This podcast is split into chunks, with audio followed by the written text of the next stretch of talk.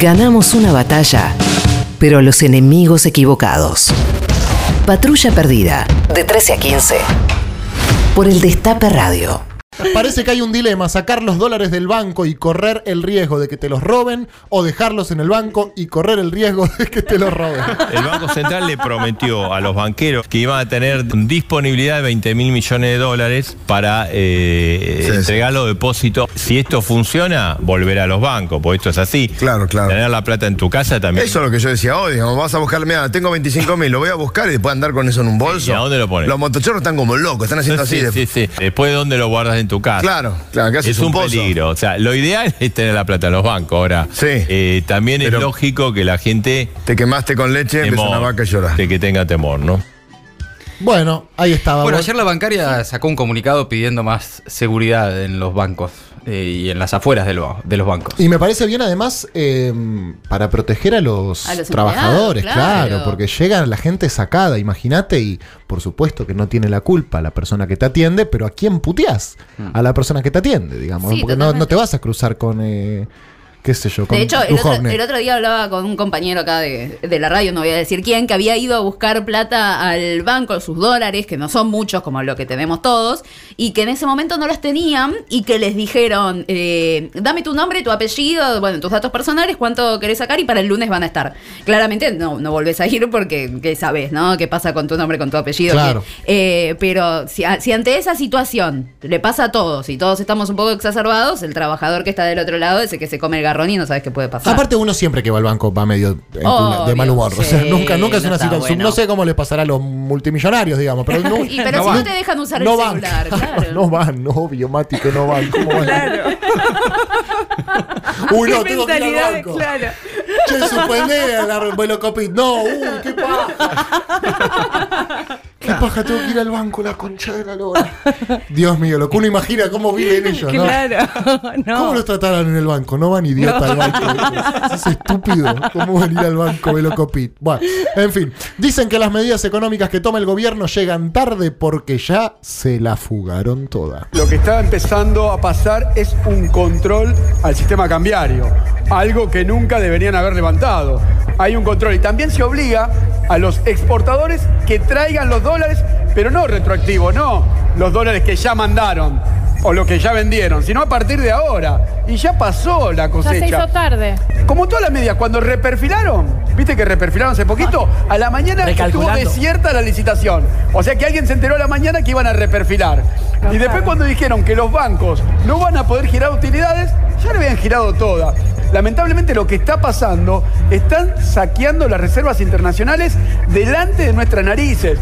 Bueno, me deja muy tranquilo el panorama, la verdad, ¿eh? Sí, es que cualquier mal pensado podría suponer que antes de implementar medidas le avisan a, a los amigos, ¿no? Y sí. Si vos estuvieras, Pedro, en el Banco Central. Nos y me avisarías. decís, Che, Recon- mandás al grupo de WhatsApp, sí. che, saquen, saquen que a la tarde viene. Y bueno, Si lo manda conduciendo un programa, imagínate. Claro, olvídate, qué lindo. Por un momento dije, wow, Te ¿cómo brillaban las se hojitas. divertiría? Dios mío, Preci- amigo del presidente del Banco Central. Igual prefiero otra una cosa más, como la, la que contó Carlita la semana pasada. La aduana. Dirección Nacional de Puertos, ¿sabés qué? Arriba las manos. Arriba las manos, ¿sabés qué lindo?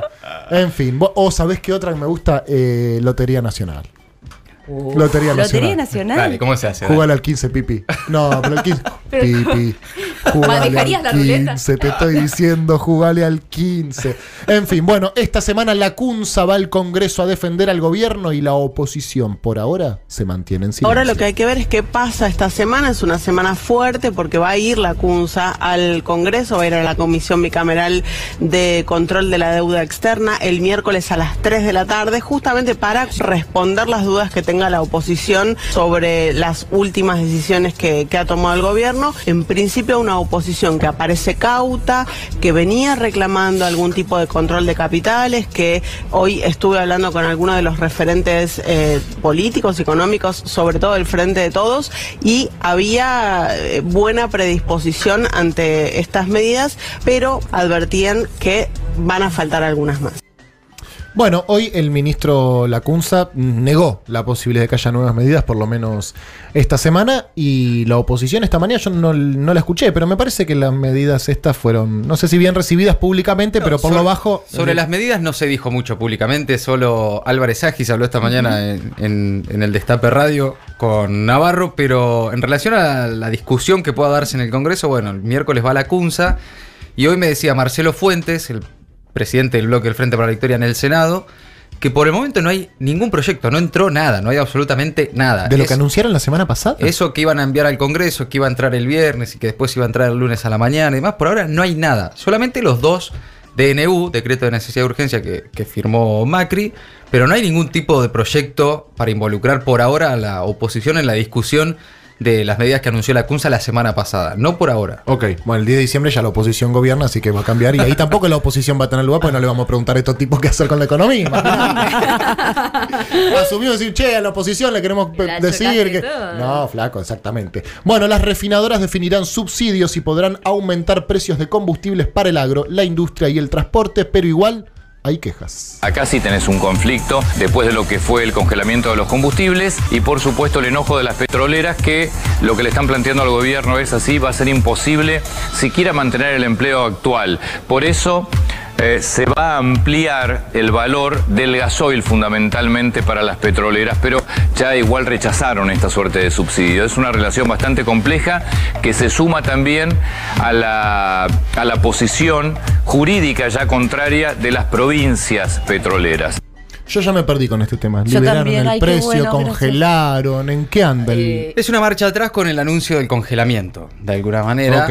eh, porque se le habían puesto de culo las Cl- y sí, petroleras, las claro. provincias, IPF, Sí, los sí. inversores, todos. Todos, Dijeron, che, ¿qué estás todos. Ah, haciendo? Escuchame una cosita. Hasta Y- yo como consumidor, digamos, me caliento y digo, "No, aumentame la nafta, flaco, escuchame una cosa. Claro. Me la aumentas toda la semana y no me la vas a aumentar ahora. Totalmente. Yo me Exacto. sorprendía con eso.